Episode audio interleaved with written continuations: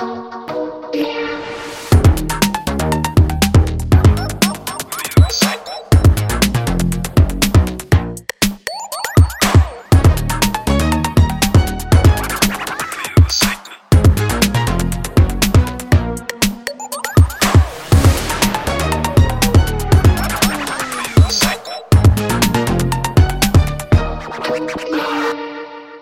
herzlich willkommen zu Populär Pop Gesellschaft Wahnsinn, dem Podcast des Popbüro Region Stuttgart. In unserem etwa alle zwei Monate erscheinenden Podcast sprechen wir über aktuelle Themen aus Musik und Gesellschaft. Themen, die wir spannend, interessant und vor allem auch relevant finden. Ich bin Kimsi von Reischach und ich freue mich, dass ich heute auch die dritte Ausgabe dieses Podcasts moderieren darf. Ja, in der heutigen Folge beschäftigen wir uns mit dem Thema Live-Musik, Popkultur und Freizeitwert in öffentlichen Räumen. Was jetzt auf den ersten Blick vielleicht ein bisschen trocken klingen mag, ist es aber gar nicht, denn es geht heute darum, wie es ermöglicht werden kann, neue Räume in der Stadt abseits der üblichen Zentren zu erobern. Wie generiert man dort popkulturell Wertvolles und nimmt so viele Menschen wie möglich mit, um ihnen die Räume in der Stadt zurückzugeben, die sie brauchen? Ja, welche brauchen Sie denn überhaupt? Das werden wir heute mit unseren Gästen diskutieren. Wir haben heute vier großartige Gäste eingeladen, die sich alle mit diesem Thema aus ganz unterschiedlichen Blickwinkeln beschäftigen und ich freue mich sehr auf unser Gespräch heute. Wir nehmen übrigens unseren Podcast heute in Stuttgart auf, und zwar im Studio Klangstadt. Und drei unserer Gäste sind uns aus Berlin und aus Mannheim zugeschaltet. Aber mit mir hier im selben Studio ist Felix Koch. Hallo zusammen. Felix ist äh, gebürtiger Stuttgarter, hat lange in Berlin gelebt und kam wegen des Zivildienstes und dem kostenlosen Bahnticket, wie ich heute erfahren habe, äh, zurück nach Stuttgart. Er ist Diplom-Sozialpädagoge und leitet seit drei Jahren das Jugendhaus West in Stuttgart. Er macht Beats, er beschäftigt sich mit Graffiti und gestaltet heute neue Möglichkeiten, gemeinsam mit jungen Menschen die Stadt neu zu erobern. In Berlin begrüße ich Dr. Birte Jung, die an der TU Berlin Landschaftsplanung studierte und deren Dissertation den Titel Eventisierungsdruck, nachhaltige Nutzung öffentlicher Freiräume als Veranstaltungsorte am Beispiel Berlin trug. Sie setzt sich heute für eine nachhaltige Stadtentwicklung und Veranstaltungsorganisation in öffentlichen Räumen ein. Die Expertin bei Fragen zur Planung von grünen Veranstaltungen berät zum Beispiel seit 2019 die Fête de la Musique in Berlin. Hallo Birte. Hallo aus Berlin. Heute mit dabei ist auch aus Berlin Anton Schünemann. Anton ist Projektkoordinator bei S27, dessen Name von der Adresse in der Schlesischen Straße 27 kommt. Es ist ein Kreuzberger Kunstlabor und Teil der Initiative Urbane Praxis. Diese Initiative will Projekte anstoßen, die sich im öffentlich zugänglichen Raum mit Stadtraum und Stadtgesellschaft in Berlin auseinandersetzen. Zum Beispiel auf der Straße, in Parks, an öffentlichen Plätzen, aber auch auf Parkplätzen oder Hinterhöfen. Ein Projekt heißt zum Beispiel Die jungen Pächter, bei dem Jugendliche leerstehende Geschäftsräume übernehmen. Hallo Anton. Hallo. Und last but not least begrüße ich in Mannheim Dr. Matthias Rauch, den Leiter der kulturellen Stadtentwicklung, kurz Next Mannheim, der sich mit der Förderung von Kultur und Musikwirtschaft beschäftigt. Er ist freier Autor, er ist Lehrkraft unter anderem an der Popakademie Mannheim. Auf seine Initiative hin gab es den ersten Nachtbürgermeister Deutschlands für die Stadt Mannheim. Hallo Matthias. Hallo aus Mannheim. Jetzt habe ich euch alle schon so ein bisschen vorgestellt und eure Lebensläufe stark eingekürzt, denn natürlich gibt es viel, viel mehr und viel, viel Schöneres über euch zu sagen. Aber dann wären unsere 60 Minuten, äh, mit denen wir heute mal planen, und ich hoffe, dass wir auch nicht über die 60 Minuten rausgehen, die wären dann natürlich schon äh, lange um und auch vorbei. Deswegen habe ich es eingekürzt und fange bei euch jetzt mit der Frage an, wieso macht ihr eigentlich, was ihr macht? Und beziehungsweise, was hat euch dorthin gebracht, wo ihr heute seid? Was ist eure Motivation? Und Felix, ich fange einfach mal mit dir an. Ja, was, was hat mich dazu gebracht? Also ich muss sagen, ich komme eigentlich aus einem ganz anderen Bereich. Ich habe eigentlich eher äh, 13 Jahre lang im Klinikum Stuttgart gearbeitet, war in der Psychiatrie, Drogen, äh, Suchtambulanzen und solchen äh, Arbeitsfeldern eher tätig und per Zufall bin ich eigentlich eher auf die Stelle im Jugendhaus West gestoßen, als ich recherchiert habe, ob ich irgendwo mehr Gehalt irgendwann mal kriege und wann und wie viel. Und da stand diese Stelle. Und da ich äh, als Jugendlicher selber vor über 25 Jahren in diesem Jugendhaus war, habe ich mir gedacht, ah, das ist die Chance.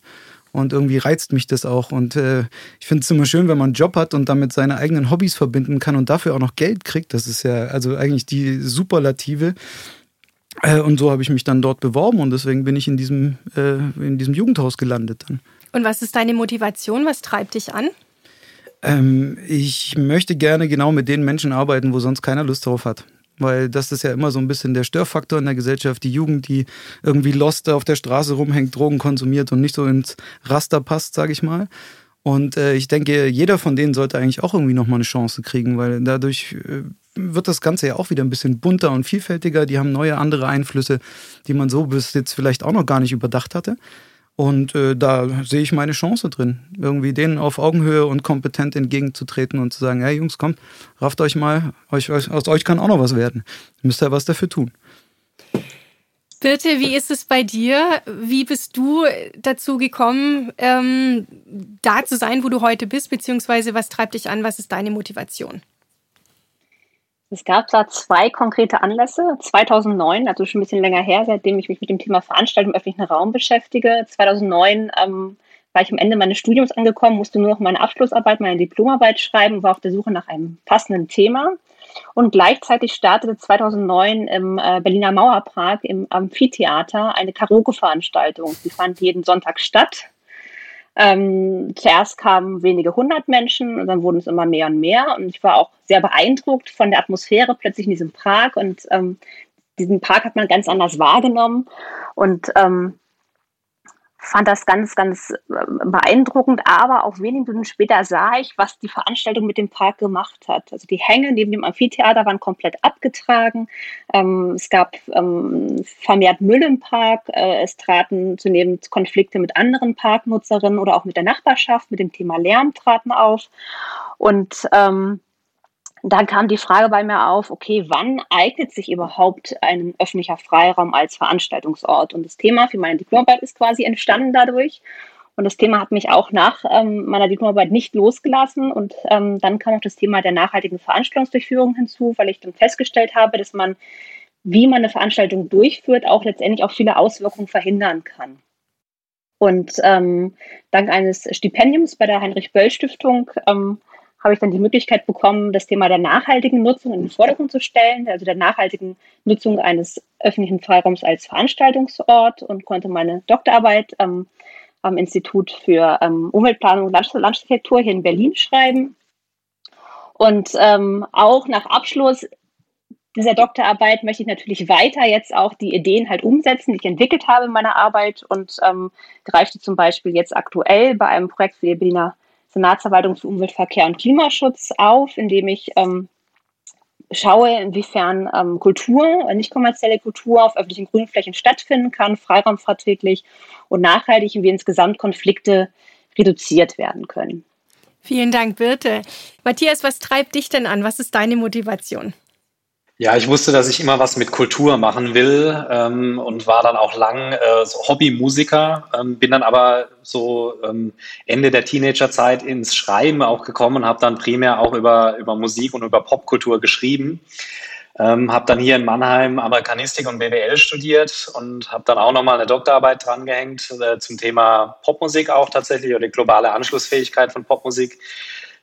Ähm, und ähm, bin dann tatsächlich zu einer städtischen Tochter, zunächst Mannheim gewechselt, damals auf einer Kommunikationsstelle im Clustermanagement Musikwirtschaft und bin dann circa ein Jahr später auf die Leitungsposition als Clustermanager gewechselt, wo wir alle professionellen Musikwirtschaftsakteure in Mannheim und Region unterstützt und gefördert haben. Und seit 2017 ähm, bin ich dann auf eine neu geschaffene, neu geschaffene Position gewechselt, auf die kulturelle Stadtentwicklung und darf jetzt seit Anfang des Jahres nochmal einen erweiterten Bereich leiten, der nennt sich kulturelle Stadtentwicklung und Kultur- und Kreativwirtschaft. Das heißt, wir machen dieses ganze Förderportfolio der Kultur- und Kreativwirtschaft in Mannheim mit einem Fokus auf Musikwirtschaft, Designwirtschaft und Filmwirtschaft und äh, haben insbesondere die Hauptaufgabengebiete die Förderung und Initiierung von interdisziplinären Projekten an der Schnittstelle Kunst, Kultur, Wirtschaft, Technologie und Wissenschaft ähm, sogenannte Placemaking-Projekte. Da werden wir ja wahrscheinlich noch im Verlauf äh, näher drauf eingehen, wo wir in den öffentlichen Raum gehen und versuchen, über temporäre Interventionen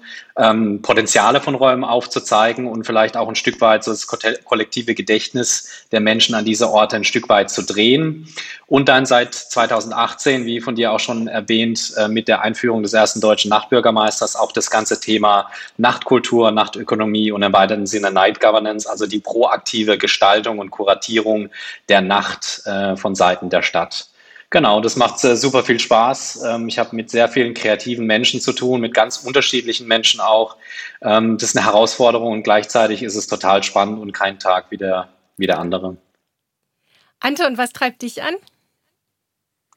Äh, ich hatte ja jetzt viel Zeit zum Nachdenken. Ähm, ich bin tatsächlich äh, sehr oft umgezogen als Kind und Jugendlicher und ähm, habe in Italien auch gelebt und Frankreich und sogar auch auf der Schwäbischen Alb.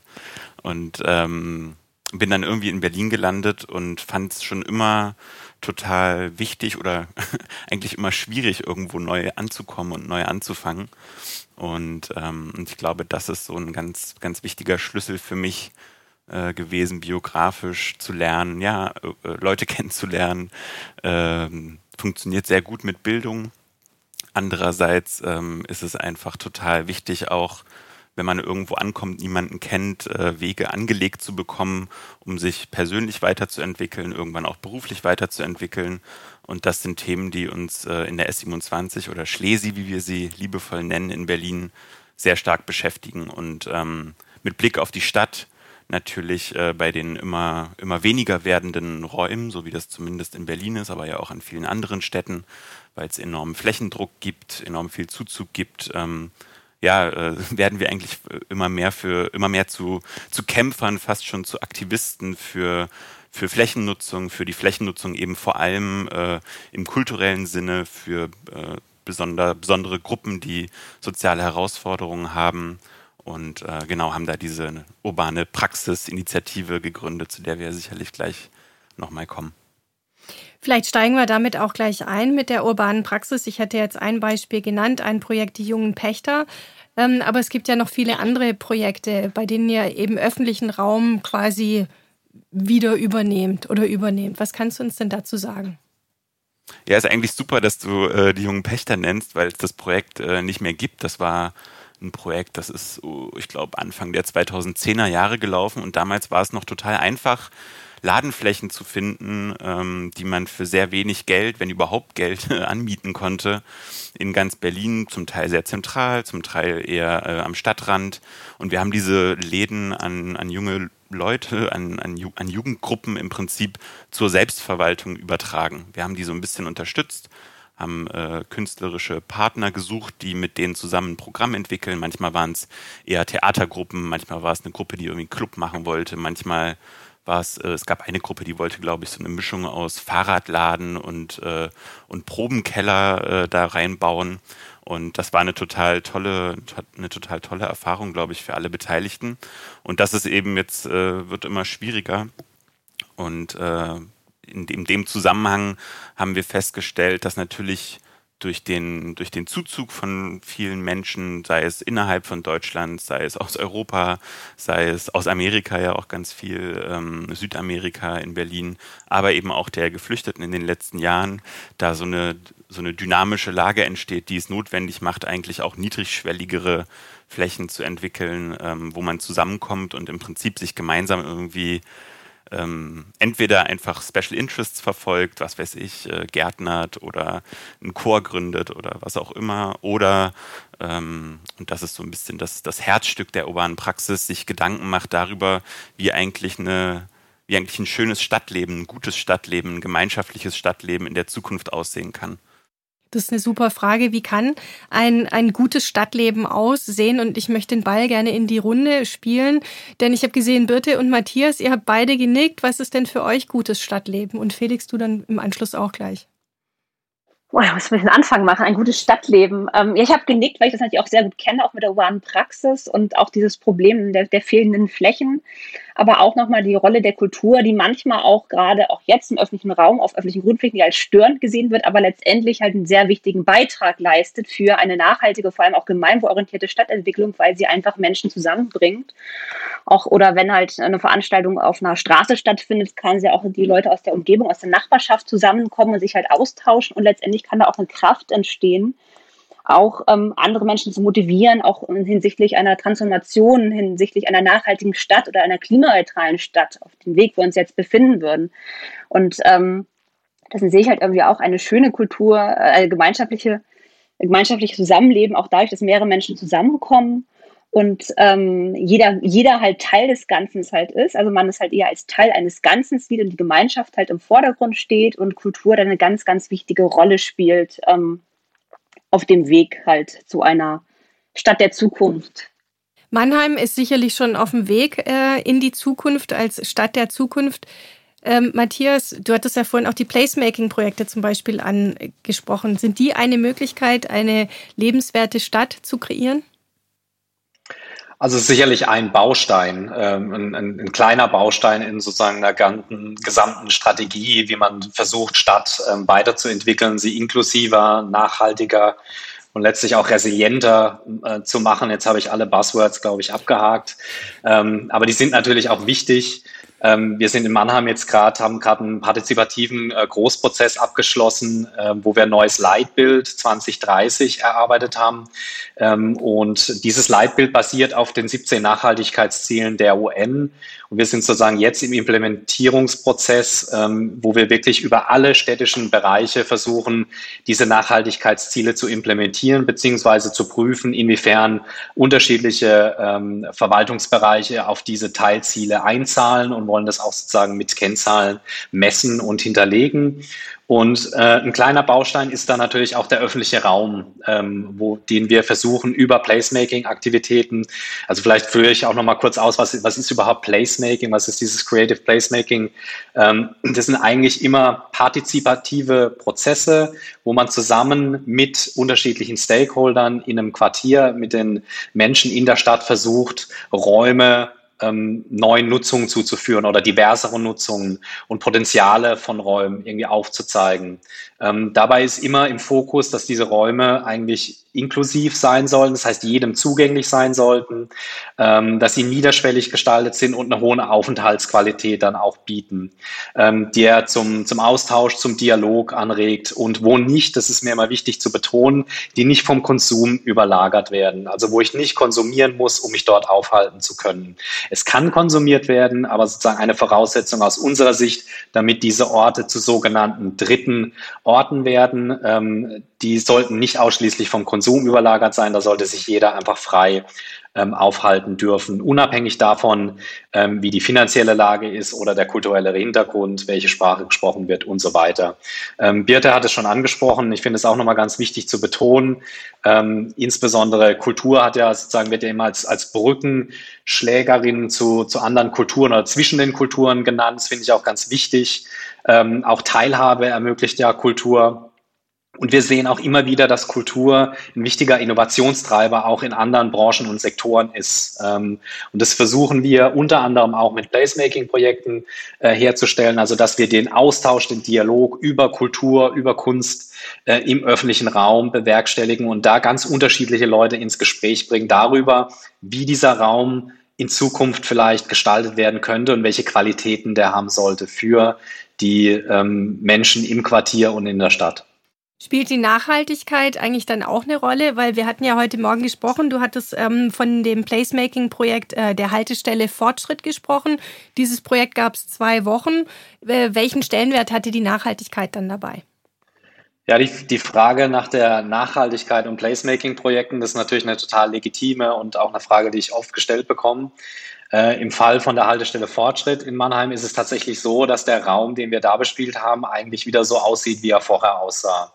Ähm, das muss man ganz klar konzidieren. Ähm, allerdings hat es auch dazu geführt, die unterschiedlichen Placemaking-Aktivitäten, die wir übrigens immer zusammen mit unterschiedlichen Akteurinnen und Akteuren äh, in der Stadt durchführen und eigentlich nie selbst oder alleine machen, ähm, hat dazu geführt, dass wir Mittel bekommen haben ähm, für nächstes Jahr, um bürgerschaftliche Initiativen im Bereich Creative Placemaking jetzt zu unterstützen, sowohl mit einer Prozessbegleitung ähm, als auch mit ähm, finanziellen Mitteln, damit Bürgerinnen und Bürger jetzt ihre eigenen Projekte in ihrem Quartier ähm, an äh, vorher definierten Orten umsetzen können. Also dahingehend ähm, würde ich schon behaupten, kann Placemaking nachhaltig sein. In den besten Fällen sozusagen verändert sich natürlich auch die Dynamik des Ortes nachhaltig. Das heißt, der Ort bekommt ähm, eine andere Dynamik, hat eine andere Nutzung. Äh, es halten sich andere Nutzergruppen äh, in dem Raum auf. Ähm, und all das, glaube ich, ähm, kann Placemaking schon zu einem nachhaltigen Projekt ähm, machen. Und unser Anliegen war immer sozusagen primär Impulse und Anregungen zu geben, weil wir gar nicht die Ressourcen haben, um Placemaking-Aktivitäten überall dort in Mannheim zu machen, wo es vielleicht nötig wäre.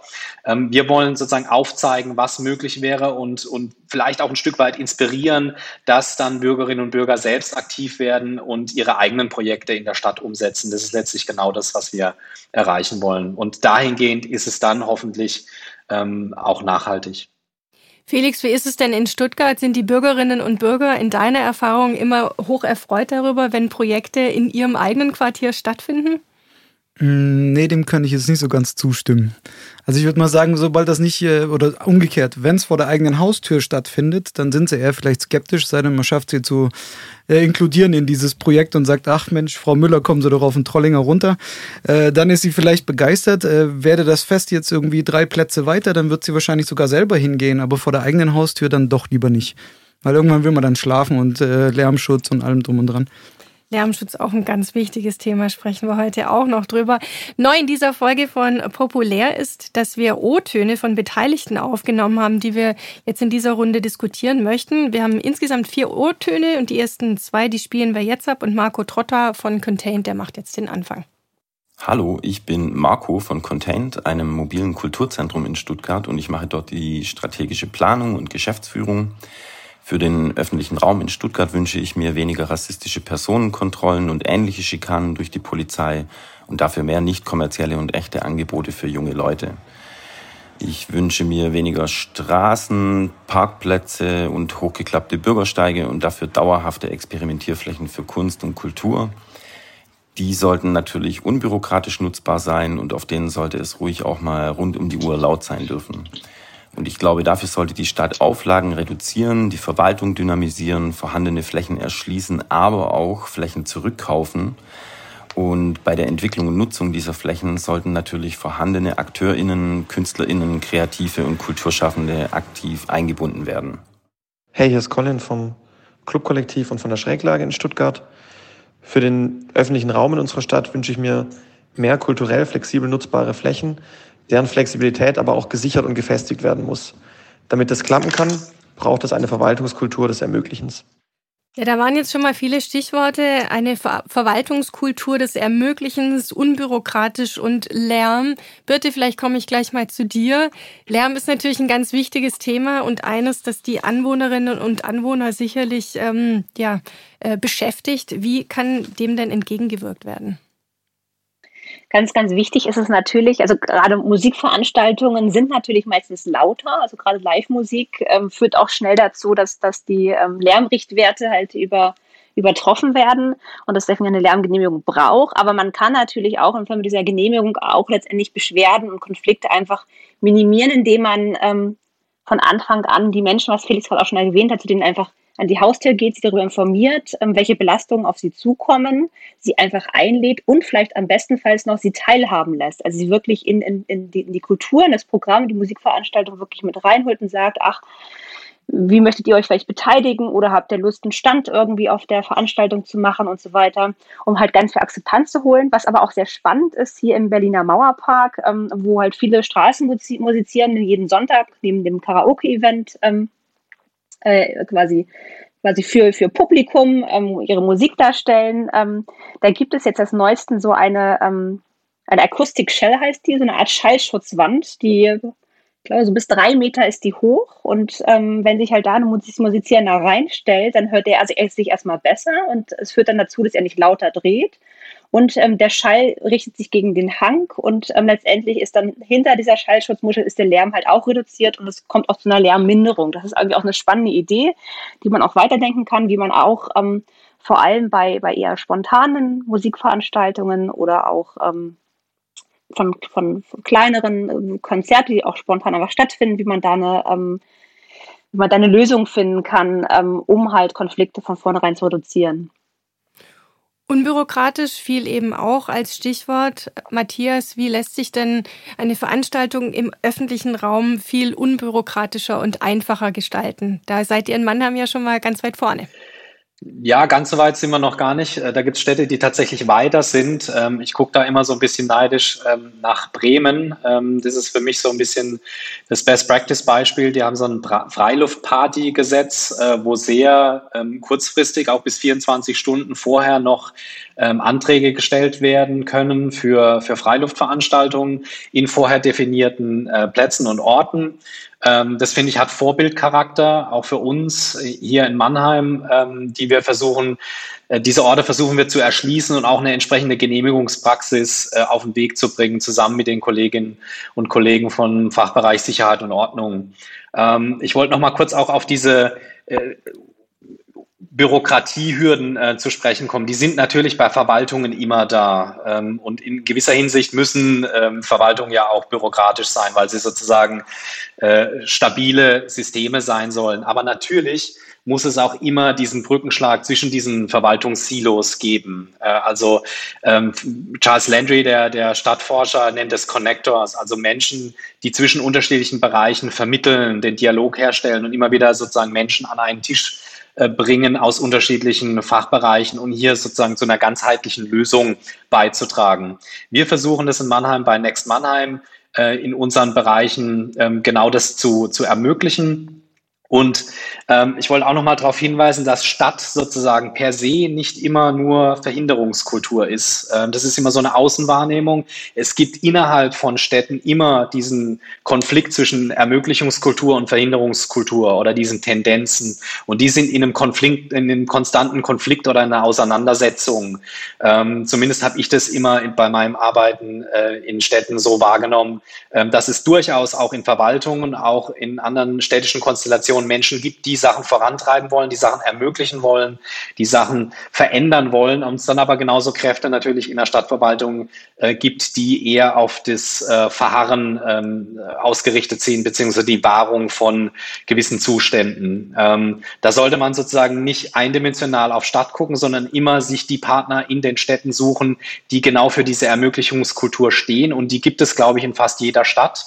Ähm, die muss man nur finden, wenn man sie nicht kennt und äh, die sich zum, zum Partner machen und dann versuchen, die Projekte mit diesen Personen ähm, umzusetzen und weiter voranzutreiben.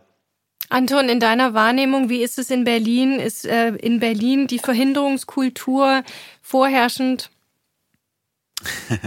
ja, ich fand, äh, Matthias hat das schon ganz gut äh, dargestellt. Ich glaube, einerseits gibt es natürlich wenig Orte, die so innovativ sind wie größere Städte. Das hat ja auch einfach mit so soziologischen Tendenzen zu tun, wie eben der Urbanisierung, die ja jetzt äh, in unserem Jahrhundert so der Megatrend ist.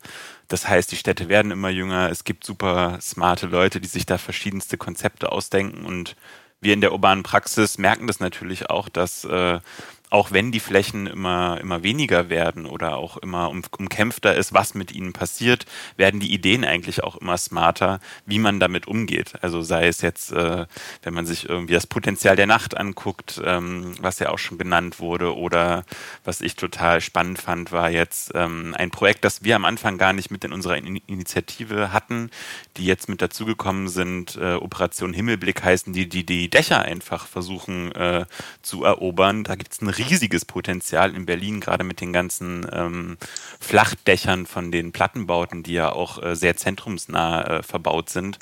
Insofern äh, sehe ich da sehr, sehr viel tolle Entwicklung. Aber natürlich wünschen wir uns in Berlin da auch äh, nochmal deutlichere Signale, eigentlich von Seiten von Politik vor allem, Wir hatten, ähm, äh, Birte äh, hat es im Vorgespräch schon angesprochen, vor zwei Wochen einen tollen Termin ähm, mit vielen VerwaltungsmitarbeiterInnen eigentlich oder äh, Personen der Zivilgesellschaft, die so an der Schnittstelle ähm, ich will was machen und das muss genehmigt werden äh, unterwegs sind. Und es gibt ein riesiges Interesse eigentlich aller Beteiligten, da weiterzukommen.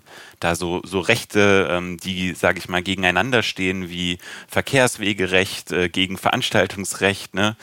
Oder, äh, oder andere, da gibt es noch viele andere Beispiele, dass man das mal irgendwie, weiß ich nicht, entweder kreativer in, interpretiert oder neue Handlungsrichtlinien schreibt. Und deswegen werben wir gerade ganz stark eigentlich dafür, in Berlin sind ja jetzt Wahlen, ähm, dass, äh, dass in den nächsten Jahren da auch im Haushalt äh, und vielleicht vor allem auch ausgehend aus der Kulturpolitik ein deutliches Votum kommt, dass es äh, Infrastruktur braucht. Wir nennen das Büro für Querschnittsaufgaben, die im Prinzip sich diese Dinge angucken, ähm, mit den beteiligten Akteuren besprechen, gute Entscheidungen fällen und, äh, und dann dafür sorgen, dass auch langfristig da einfach die, die Flächen gut verwendet werden können. Seid ihr dann eigentlich aus eurem Termin vor zwei Wochen mit konkreten Handlungsempfehlungen oder mit einer To-Do-Liste rausgegangen oder einfach nur mit vielen Ideen und Impulsen? Also erstmal hatte ich das Gefühl, ähm, davor war so ein bisschen Ernüchterung bei vielen Beteiligten, gerade weil es auch so kompliziert ist. Berlin ist auch nochmal besonders kompliziert, weil es ja ein Stadtstaat ist und es gibt äh, aufgrund der Kommunal-Länder-Verteilung zwei verschiedene Verwaltungseinheiten. Ich äh, langweile euch da jetzt nicht weiter mit den Details, aber es ist sehr kompliziert und, äh, und alle waren so ein bisschen ernüchtert, dass man da was hinkriegt und dann war es eigentlich total toll zu sehen, wer da alles gekommen ist und wie groß das Interesse ist. Und eigentlich war, war so ein bisschen ähm, zumindest mein Gefühl, bitte korrigier mich, ähm, dass man so rausgegangen ist mit, äh, ja komm, wir packen das jetzt an und wir machen da jetzt was und wir treffen uns irgendwie demnächst wieder. Und ähm, ja, und einfach diese, dieses Experiment irgendwo, ähm, was jetzt, glaube ich, in der Corona-Zeit einfach auch nochmal besonders wichtig war, zu merken, hey, gerade der Außenraum äh, ist nochmal einfach für, für die Stadtentwicklung so ein wichtiger Raum für Kulturorte, aber auch um, um Klimafragen zu adressieren und vieles andere. Ähm, da muss jetzt was passieren. Da, da sind wir nicht gut ausgestattet. Ähm, wir, wir haben das immer die Versäulung der Verwaltung genannt. Also jeder kümmert sich halt um sein Thema. Das ist nicht mehr zeitgemäß. Und äh, da waren sich eigentlich alle Beteiligten einig. Siehst du es ähnlich, bitte?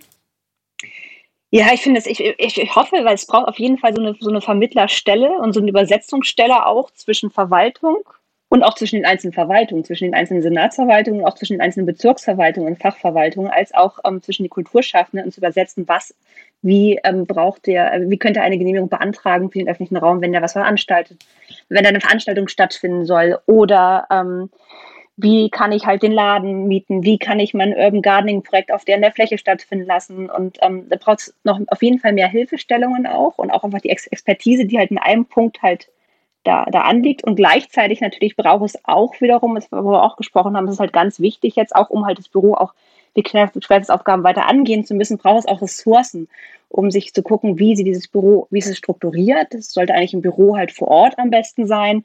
Gleichzeitig aber auch ähm, wie laufen vielleicht Abstimmungsrunden zwischen den Verwaltungen ab? Wie kann man die einzelnen Akteurinnen halt ins Boot noch stärker reinbeziehen? Auch welche genauen Aufgaben soll dieses Beruf wie Querschnittsaufgaben erfüllen? Das sind ganz, ganz wichtige Punkte.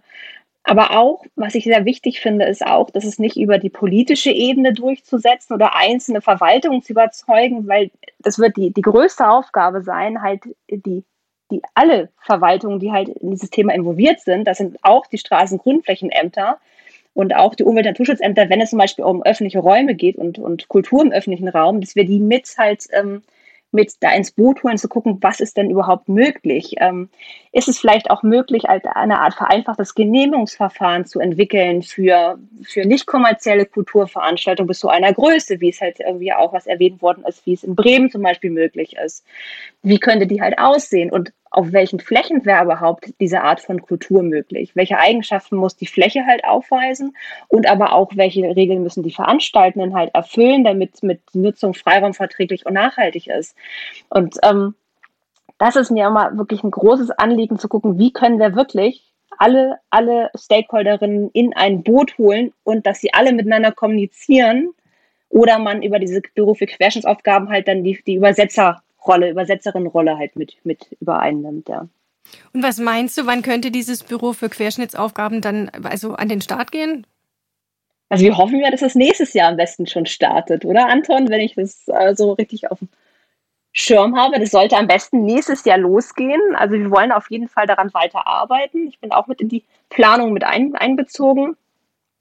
Und ich fände es auch sehr wichtig, weil auch gerade aktuell das Thema vereinfachtes Genehmigungsverfahren wird auch an mehreren Stellen, also mehrere Akteurinnen diskutieren sogar gerade dieses Thema und, und beschäftigen sich mit diesem Thema in Berlin und versuchen halt Möglichkeiten zu finden, ob es halt auch Lösungen gibt, wie wir äh, das Bremer Freiluftpartygesetz zum Beispiel auf Berlin übertragen können, ob das überhaupt möglich ist oder was Besonderheiten von Berlin sind, die, die es halt in, in Bremen nicht gibt. Und deswegen ist es halt sehr wichtig, dass wir auf jeden Fall alle, alle Akteure, die in dieses Thema involviert sind, nochmal zusammenholen und dann versuchen, dass wir unsere Kräfte auch mehr bündeln. Ich glaube, das ist auch sehr wichtig fürs nächste Jahr, weil wir haben wirklich ganz, ganz viele tolle Akteurinnen, die halt sehr aktiv sind und dass wir am besten unsere Kraft halt zusammenpacken und dadurch halt dann auch was gemeinsam erreichen können. Dann werfen wir jetzt an dieser Stelle nach Bremen und Berlin nochmal ganz kurz den Blick nach Stuttgart. Wir haben nochmal zwei O-Töne und der erste kommt von Hanna Japes vom Clubkollektiv bzw. dem Witzemann. Mein Name ist Hanna und ich bin im Vorstand vom Clubkollektiv Stuttgart. Ähm, wenn ich nicht ehrenamtlich für das Clubkollektiv arbeite, dann bin ich verantwortlich für die Betriebsleitung in der Veranstaltungs- und Konzertstätte im, im Witzemann. Mein Wunsch für Stuttgart ist, dass ein breiterer Blick auf die Kultur geworfen wird und dass man sich ähm, traut, auch mal mit neuen Akteurinnen Projekte zu starten. Ich habe das Gefühl, dass man ähm, sich sehr gute Kontakte erarbeitet hat in den letzten Jahrzehnten und dass man sich darauf aber ein bisschen ausruht. Und ich fände es schön, wenn man einfach wieder ein bisschen mutiger würde, auch mal ähm, jüngeren, diverseren und anderen Menschen ähm, die Gelegenheit zu geben, zu zeigen, wie Veranstaltungen aussehen können und wie Projekte auch umgesetzt werden können. Ähm, das wäre einfach schön, weil Stuttgart noch ein bisschen bunter machen würde. Stadtlücken ist ein gemeinnütziger Verein, initiiert von Gestalterinnen unterschiedlicher Disziplinen. Er wurde aus dem Bedürfnis heraus gegründet, das Bewusstsein für öffentlichen Raum und Stadterfahrung zu schärfen und ein digital-analoges Netzwerk für das gemeinsame Entwickeln einer lebenswerten Stadt zu fördern. Für den öffentlichen Raum in Stuttgart wünschen wir uns kostengünstigen Raum für ein gemeinschaftliches und generationsübergreifendes Experimentieren und Ausprobieren. Die dringliche Frage lautet daher, wo und wie schaffen wir solche Möglichkeitsräume in der Stadt? Das war Sascha Bauer von den Stadtlücken. Ja, Felix, äh, kostengünstige Räume in Stuttgart, wie können wir da rankommen? Hm, Sponsoren? Gute Frage. Also ich meine, im Endeffekt auch so ein Jugendhaus bietet ja Platz und Raum, der kostengünstig ist. Die Kids können ja einfach kommen. Wir haben auch einen Partyraum, den wir sehr kostengünstig vermieten und sowas. Also ich denke, es gibt schon Räume. Es ist nur die Frage, wie werden sie genutzt und wie werden sie auch hinterlassen, auch was ja die Vorredner schon gesagt haben. Es kommt ja auch immer so ein bisschen darauf an, wenn wir den genutzt haben, müssen wir den auch sauber wieder hinterlassen. Und ich denke, das ist ja auch so ein bisschen das, die Problematik, die man immer bei der Jugend sieht. Also, da gab es ja verschiedene Vorfälle hier in Stuttgart und Thematiken, irgendwelche Plätze gesperrt und Aufenthaltsverbote. Ähm, wie kriegen wir das an die Kids ran? Oder an die Nutzer dieser Plätze. Ich meine, da gibt es ganz viele Vorbilder, die das super umsetzen und ihren Müll wegräumen und auch diesen Platz Picobello unterlassen, aber es ist halt nicht der Großteil von den Nutzern. Von daher, schwierige Frage. Hätte ich Lösungen, würde ich sie sofort in alle möglichen Kanäle, die ich kenne, einspeisen. Eine Möglichkeit ist ja, dass äh, die Stadt Flächen zurückkauft. Ist sowas in Mannheim? Macht ihr sowas auch, Matthias? Ähm, also wir haben jetzt ein ganz großes Stadtentwicklungsprojekt, wo sehr viel zurückgekauft wird. Das sind unsere Konversionsflächen, ähm, die, wo das amerikanische Militär stationiert war, ähm, die jetzt entwickelt wurden und auch immer noch werden. In der Gesamtfläche ist es größer als die Mannheimer Innenstadt. Also da entsteht sozusagen wirklich eine, eine weitere Stadt fast äh, in Mannheim. Und ich würde auch so weit gehen zu sagen, dass sozusagen die Flächen ähm, und die Räume in Mannheim zumindest gar nicht das Problem sind. Also es gibt unterschiedliche ähm, Flächen. Das ist sozusagen eher, glaube ich, eine, die Genehmigungspraxis ähm, ist da nochmal entscheidend. Ähm, es ist nicht so wie, äh, ich glaube schon, wenn man nach, ja, nach Stuttgart geht oder auch nach München etc. oder auch mittlerweile in Berlin, wo die Räume viel, viel knapper ähm, geworden sind in den letzten Jahren. Das ist in Mannheim aufgrund unserer ähm, besonderen Konstellation nicht notwendigerweise so. Ähm, also aus meiner Sicht ähm, ist es sozusagen äh, gekauft, wird sozusagen einzelne Areale werden von der Stadt eigentlich selten ähm, gekauft, weil da müssen ja gewisse Kriterien auch gegeben sein. Das heißt, ähm, ich wollte aber nochmal auf ein Projekt sozusagen hinweisen, wie das äh, vielleicht auch funktionieren kann. Zumindest in Mannheim versuchen wir das äh, mit einem Projekt, das nennt sich lokale Stadterneuerung, ähm, wo wir äh, einmal im Monat zusammenkommen in einem relativ großen Kreis, wo dann tatsächlich irgendwie 20 plus Fachbereichsleitungen zusammensitzen und versuchen, die beiden Stadtteile Jungbusch und Neckarstadt West ähm, das sind beides eher strukturschwache ähm, Stadtteile, ganzheitlich weiterzuentwickeln. Ähm, da sitzen die Kollegen von der Wirtschaftsförderung, vom Kulturamt, von der Stadtentwicklung, von den Grünflächen, äh, von der Abfallwirtschaft, von Sicherheit und Ordnung etc. genauso am Tisch äh, wie wir äh, und die Quartiermanagements und so weiter. Und wir uns aus den unterschiedlichsten Perspektiven darüber ähm, unterhalten und versuchen, ähm, diese, diese Quartiere ganzheitlich weiterzuentwickeln. Ähm, ist ein sehr, sehr ressourcenintensives Projekt, wie man sich vorstellen kann. Ähm, wo auch sehr viel Personalressourcen tatsächlich zur Verfügung gestellt werden. Aber aus meiner Sicht ist es sozusagen der einzige Weg, eine gute und nachhaltige Stadtentwicklung zu betreiben, weil Stadtentwicklung notwendigerweise aus meiner Sicht immer interdisziplinär sein muss. Wenn Stadtentwicklung nur von Planern und Architekten gemacht wird, ist das Ergebnis äh, in vielen Fällen nicht optimal, weil einfach gewisse Kenntnisse, gewisse Perspektiven, die vorgehalten werden müssen, nicht da sind.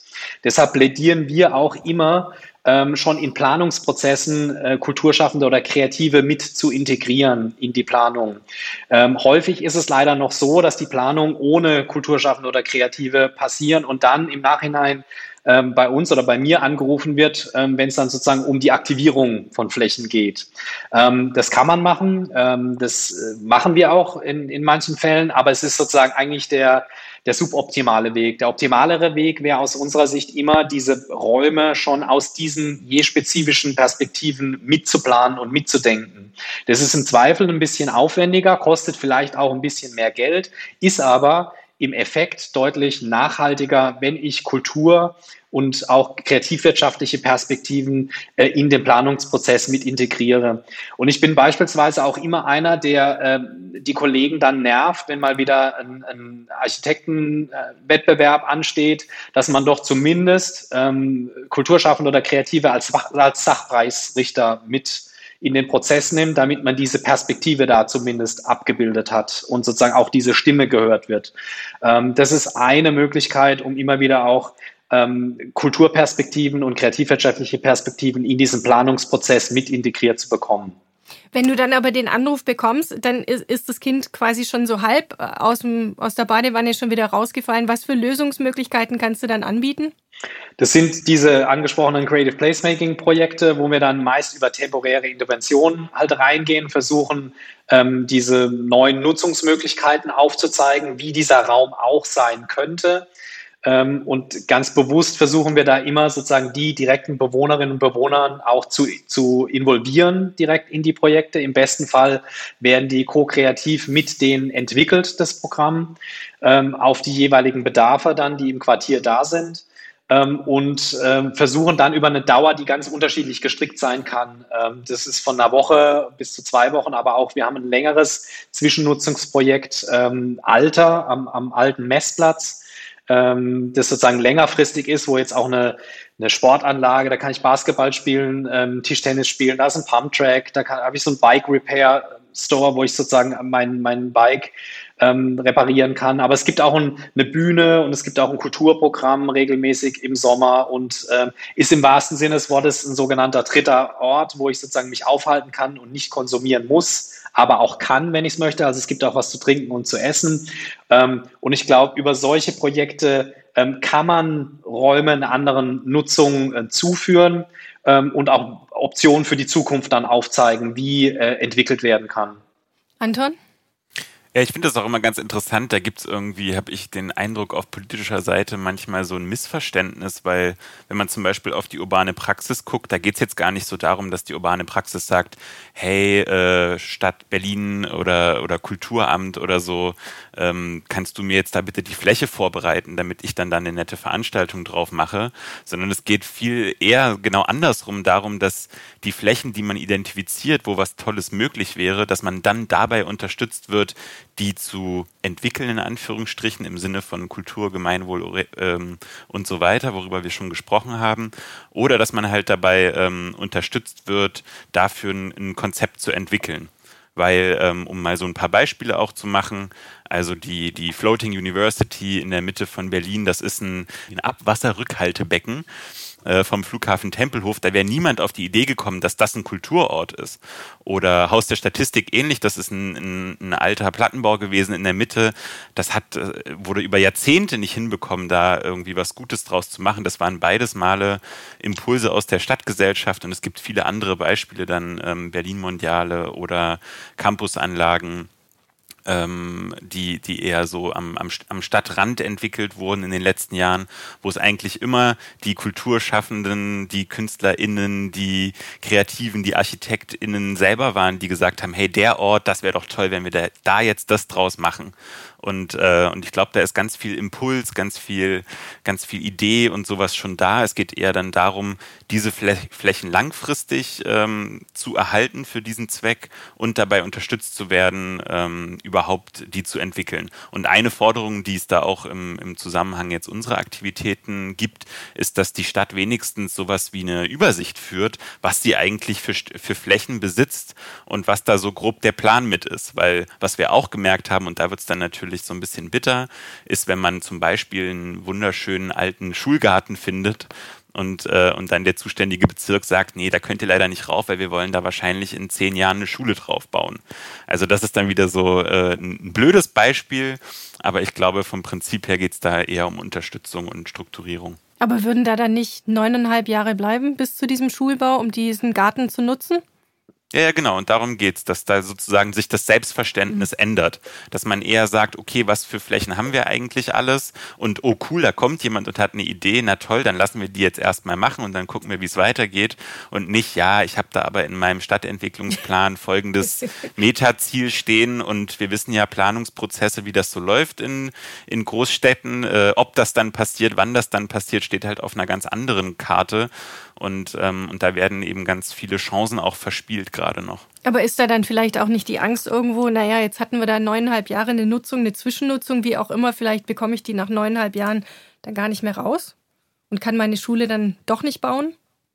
Ja, aber ich, also das ist immer so eine Vorstellung, wo ich mich frage, wo die eigentlich herkommt, weil äh, also im, im, im Regelfall ist es doch so, dass die Beteiligten ein Interesse daran haben, dass Infrastruktur geschaffen wird. Niemand wird sagen, oh Gott, äh, jetzt wird hier eine neue Schule gebaut, da habe ich ein totales Problem mit, wenn die Schulen, die es gibt, total überfüllt werden. Mhm. Man muss dann halt miteinander reden und dann wird es halt ein bisschen anstrengend, weil es halt ganz viele Partner und ganz viele Vorstellungen gibt. Und diese Prozesse muss man halt gut gestalten. Aber dass jetzt von vornherein äh, die Leute Angst haben, dass wenn man jetzt mal eine Fläche für Zwischennutzung zur Verfügung steht, die nicht mehr gehen, das ist, äh, das ist, finde ich, eine veraltete Vorstellung, die, die so ein bisschen ähm, zivilgesellschaftlich Engagierten auch, äh, auch ein, ein böses Image verpasst, das, das, äh, das finde ich nicht der Realität entspricht. Matthias? Das ist aber leider eine, eine ähm, Haltung, die zum Beispiel bei Eigentümerinnen und Eigentümern nach wie vor sehr präsent ist. Zumindest ist meine Erfahrung in Mannheim. Ähm, da sind wirklich die Ressentiments gegenüber Zwischennutzung viel höher als der Nutzen, ähm, der gesehen wird. Also die üblichen ähm, Problemkonstellationen sind, die gehen nicht mehr raus, die machen mir den Raum kaputt. Ähm, ich weiß gar nicht genau, verstehe das auch gar nicht, was da wirklich passieren soll. Wie strahlt es sozusagen auf mein Objekt ab?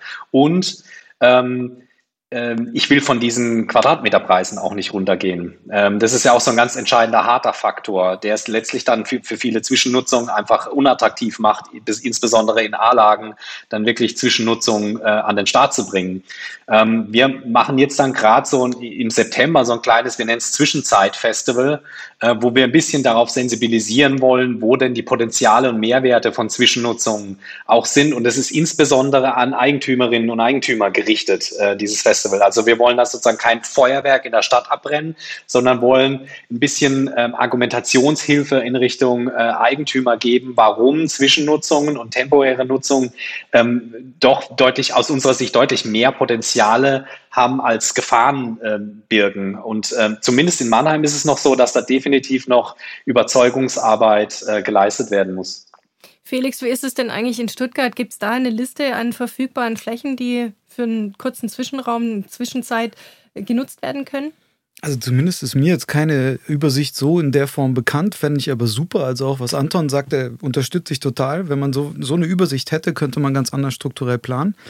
Wir sind auch dabei, jetzt irgendwie verschiedene Jugendfestformate neue aufzu, oder zu generieren, zu entwickeln. Was können wir dort machen und welche Flächen gibt es dort? Sind da jetzt auch in Verhandlungen oder treten in Verhandlungen im Schulverwaltungsamt, weil die einen riesen Sportplatz haben.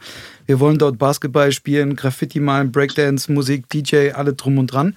Wir sind gespannt, ob es klappt. Wir sind guter Dinge. Auch der unser Bezirksvorsteher im Westen unterstützt uns da und greift uns unter die Arme, Gott sei Dank.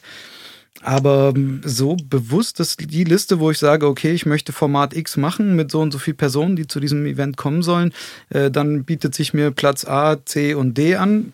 Wüsste ich jetzt so leider nicht. Falls es das gibt und irgendein Hörer dabei ist, schickt Mach mir das. Die Liste. schickt mir die ins Jugendhaus. Ja, liebe Gäste, unsere Zeit ist auch schon zu Ende. Zum Abschluss darf ich euch noch eine letzte Frage stellen. Und zwar, was steht denn jetzt als nächstes an? Und Birte, ich beginne mit dir. Okay, was muss ich, was muss ich jetzt auch ändern? Was steht als nächstes an? In allererster Linie ist erstmal wichtig, die Rahmenbedingungen zu schaffen, um halt Kultur auch auf oder Musik, Popkultur auf öffentlichen Flächen zu ermöglichen. Die sehen folgendermaßen aus, dass man erstmal innerhalb der Verwaltungen auch Ressourcen dafür schaffen muss, personelle Ressourcen, aber auch finanzielle Ressourcen.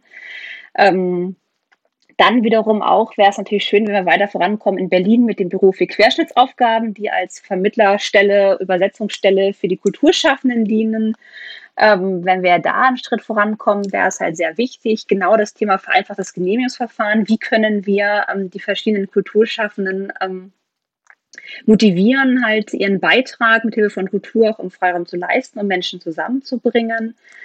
Ähm, dann ähm, sehe ich es halt auch noch wichtig, ist es neben dem Schaffen der Rahmenbedingungen innerhalb der Verwaltungen, ist es noch ganz wichtig auch zu gucken, Flächen erstmal zu sichern, worüber wir schon viel gesprochen haben, als aber auch bestimmte Flächen auch vielleicht auch anzupassen, auf denen ähm, Beispiel Veranstaltungen stattfinden sollen regelmäßiger. Das geht natürlich einher mit, ähm, mit erstmal ähm, zu schauen, wo liegen überhaupt geeignete Orte, vielleicht auch für, für, die, für eine Stadt ähm, verschiedene Plätze, Straßen oder Grundflächen mit Schwerpunktfunktionen halt ähm, quasi ähm, zu entwickeln, wo klar wird, das ist vielleicht zum Beispiel ein, ein, eine Grünfläche oder das ist eine Straße, die zwar eine Straße, die größtenteils vielleicht Straße ist, aber sie dient halt auch als temporäre Spielstraße und warum nicht auch als temporäre Kulturstraße. Also es ist erstmal darüber auch klar zu werden, wo ist denn überhaupt was möglich und ähm, ein letzter wichtiger Punkt wäre jetzt auch noch das Thema Nachhaltigkeit. Also wie können wir ähm, Kultur auf öffentlichen Flächen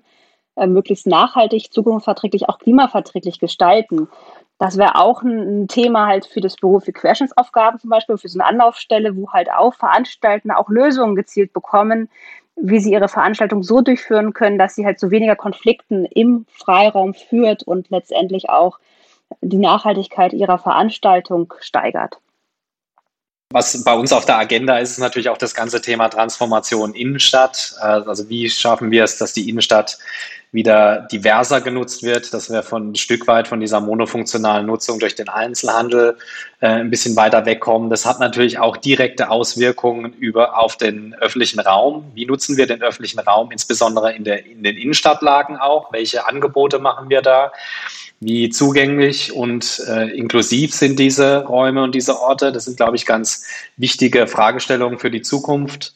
Ähm, und auch welche Räume für Kultur sind denn in, in der Innenstadt da? Ähm, also auch da, glaube ich, sehe ich eine ganz wichtige Rolle ähm, in, auf Seiten der Kultur- und Kreativwirtschaft hier neue Möglichkeitsräume, neue Experimentierräume zu schaffen und ähm, ich, also ich sage das auch immer wieder ganz explizit, es kommt jetzt wirklich darauf an, dass wir Freiräume für Experimente schaffen, weil keiner hat, glaube ich, die Masterlösung, insbesondere für die Innenstädte, wie die transformiert werden können. Ähm, unstrittig ist aber, dass wir es, glaube ich, ausprobieren müssen, was funktioniert und das ist je spezifisch. Ich kann da auch sozusagen kein Abziehbild über die Städte legen, weil Städte Eigendynamiken haben und unterschiedliche Kontexte und die immer ähm, je spezifisch betrachtet werden müssen. Deshalb müssen wir ausprobieren, was funktioniert in den entsprechenden Konstellationen. Das ist mal so ein Punkt. Ähm, dann nochmal das Plädoyer, ähm, dass gute und nachhaltige Stadtentwicklung notwendigerweise aus unserer Sicht immer interdisziplinär ist und es aus unserer Sicht wichtig ist, hier auch ähm, Kulturschaffende und Kreative mit zu involvieren, im besten Falle schon von Anbeginn an und hier Möglichkeiten zu finden, äh, die Kulturperspektive immer schon mitzudenken und nicht erst im Nachhinein zu versuchen, äh, mit zu integrieren oder zu aktivieren. Ähm, das versuchen wir ähm, in, in drei Veranstaltungen in Mannheim ähm, nochmal weiter zu treiben. Wir machen im Oktober ein Placemaking-Forum, wo wir uns nochmal mit äh, auch internationalen Kolleginnen und Kollegen über dem, das Thema ähm, Creative Placemaking austauschen wollen als auch ähm, eine internationale Nachtkulturkonferenz, äh, wo wir uns an der Schnittstelle öffentlicher Raum, ähm, Placemaking und Nachtkultur, Nachtökonomie auch nochmal austauschen wollen, auch wieder mit internationalen Expertinnen und Experten. Und wir wollen äh, für Mannheim auch nochmal ausprobieren bzw. erforschen, welche Rolle Klang und Sound in der Stadtentwicklung spielen kann.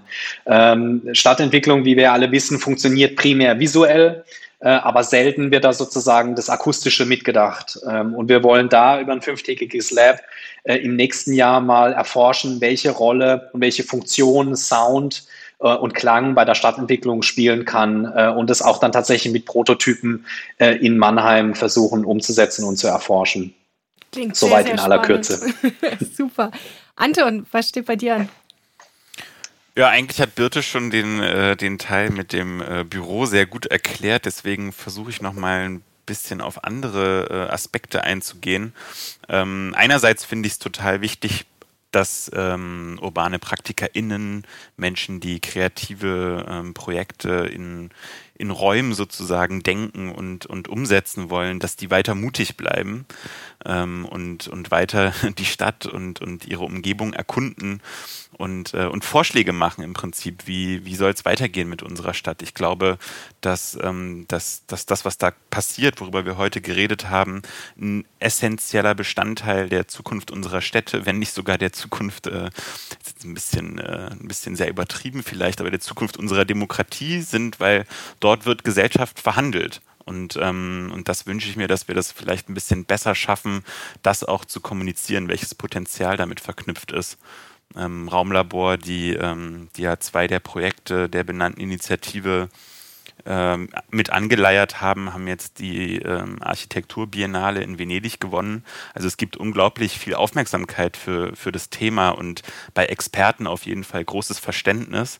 Und das wünsche ich mir, dass das so ein bisschen in die Breite getragen wird. Und vielleicht noch zum Abschluss, dass man den Blick, ähm, auch wenn ich äh, Matthias Punkt total nachvollziehen kann und auch der Meinung bin, dass, ähm, dass die Innenstädte da sehr wichtig sind, weil da so ein bisschen die wirtschaftlichen Konzepte gerade kollabieren von, äh, von kleinen Läden etc., dass wir trotzdem auch so ein bisschen an den Stadtrand gehen und uns das angucken, weil ähm, das merken wir ganz, ganz, ganz krass in unserer Arbeit mit der S27, dass so ein bisschen die, die sozialen Herausforderungen sich da, da alle zusammenballen gerade. Ähm, sei es äh, aufgrund des Zuzugs, aufgrund wegbrechender Industriezweige und ähnliches, äh, ist das eine sehr große Herausforderung ähm, am, am, Stadtrand, die, die sich da gerade zusammenbraut. Äh, zumindest ist das in Berlin und in ein paar anderen Städten, die mir bekannt sind, der Fall. Ähm, und dann vielleicht äh, sogar noch einen Schritt weitergehen und sich auch den ländlichen Raum angucken, weil ähm, bei der aktuellen ähm, Wirtschaftsentwicklung oder eher Finanzentwicklung wird einfach äh, Fläche immer mehr zu einer Ware. Und es ist einfach so ein bisschen unklar, ähm, wie viel so Orte für, für, für gemeinsames Handeln übrig bleiben, selbst auf dem Land, wo ja eigentlich, äh, wo ja eigentlich Fläche ohne Ende übrig ist. Und äh, und immer noch eigentlich alle sagen, oh, Leerstand, Leerstand und wir wissen nicht, was wir machen äh, sollen, aber das trifft jetzt immer mehr auf so eine ökonomische Realität, wo einfach Flächen gebunkert werden, weil sie halt irgendwie ein, finanziell eine, eine Ware darstellen, auf die man dann später zurückgreifen kann und das ist so ein bisschen äh, das Hauptproblem, glaube ich, von uns allen, wenn auf Flächen gesessen wird, ohne dass sie, ähm, ohne dass sie aktiviert werden können. Felix? Also, was kann ich denn so als Resümee? Ist schwierig. Es wurde schon so viel gesagt. Was sage ich denn aus der Perspektive was eines steht, Jugendhausleiters, der mit den Jugendlichen zusammenarbeitet? Also, ich würde mir wünschen, wir haben schon ganz viel für, für die kleineren Kinder gemacht. Es gibt viele Projekte hier in Stuttgart mit Spielstraßen etc. Was wir de facto brauchen, ist Platz für Jugendliche. Also, wo die sich mal aufhalten dürfen. Ähm, was ich mir wünschen würde, ist, dass wir natürlich uns immer sinnvoll hinsetzen und reden, aber vielleicht auch manchmal ein bisschen weniger reden und mal mehr machen. Das fände ich enorm wichtig, weil da sind wir alle super drin, auch so die Sozialpädagogen, die reden super gerne. Kaffeetasse, Birkenstock, Sitzkreis, wir besprechen uns erstmal. Nee, lass mal machen. Ähm, ich möchte gerne äh, so ein bisschen der Jugend Raum bieten. Ich möchte gerne vielleicht für die auch eine, eine Chance nutzen und sagen, ich bin Sprachrohr für euch, ich sitze in den Gremien, habe die Chancen, eure Wahrnehmung und eure Bedürfnisse auch mitzuteilen. Äh, wir werden ein Projekt machen, was brauchst du, soll das heißen, um rauszufinden, was genau wollen die denn? Weil einfach nur machen ohne Hirn und Verstand macht natürlich auch keinen Sinn. Also das muss natürlich auch die Ressourcen, Netzwerke und Kräfte gebündelt werden. Und von daher, let's go. Lass mal machen. Perfektes Schlusswort. Let's go, lass mal machen. Liebe Zuhörende von Populär, ich möchte mich ganz herzlich bei euch bedanken, dass ihr heute zugehört habt. Ich möchte mich natürlich auch sehr herzlich bei meinen Gästen bedanken. Dr. Birte Jung, Anton Schünemann, Felix Koch und Dr. Matthias Rauch. Danke euch, dass ihr heute dabei wart und vor allem Dankeschön an euch. Ich freue mich sehr auf die Möglichkeitsräume, die ihr alle schafft, die ich dann später besuchen darf. Vielen Dank an euch alle. Macht's gut. Bis zum nächsten Mal. Tschüss. Thank you.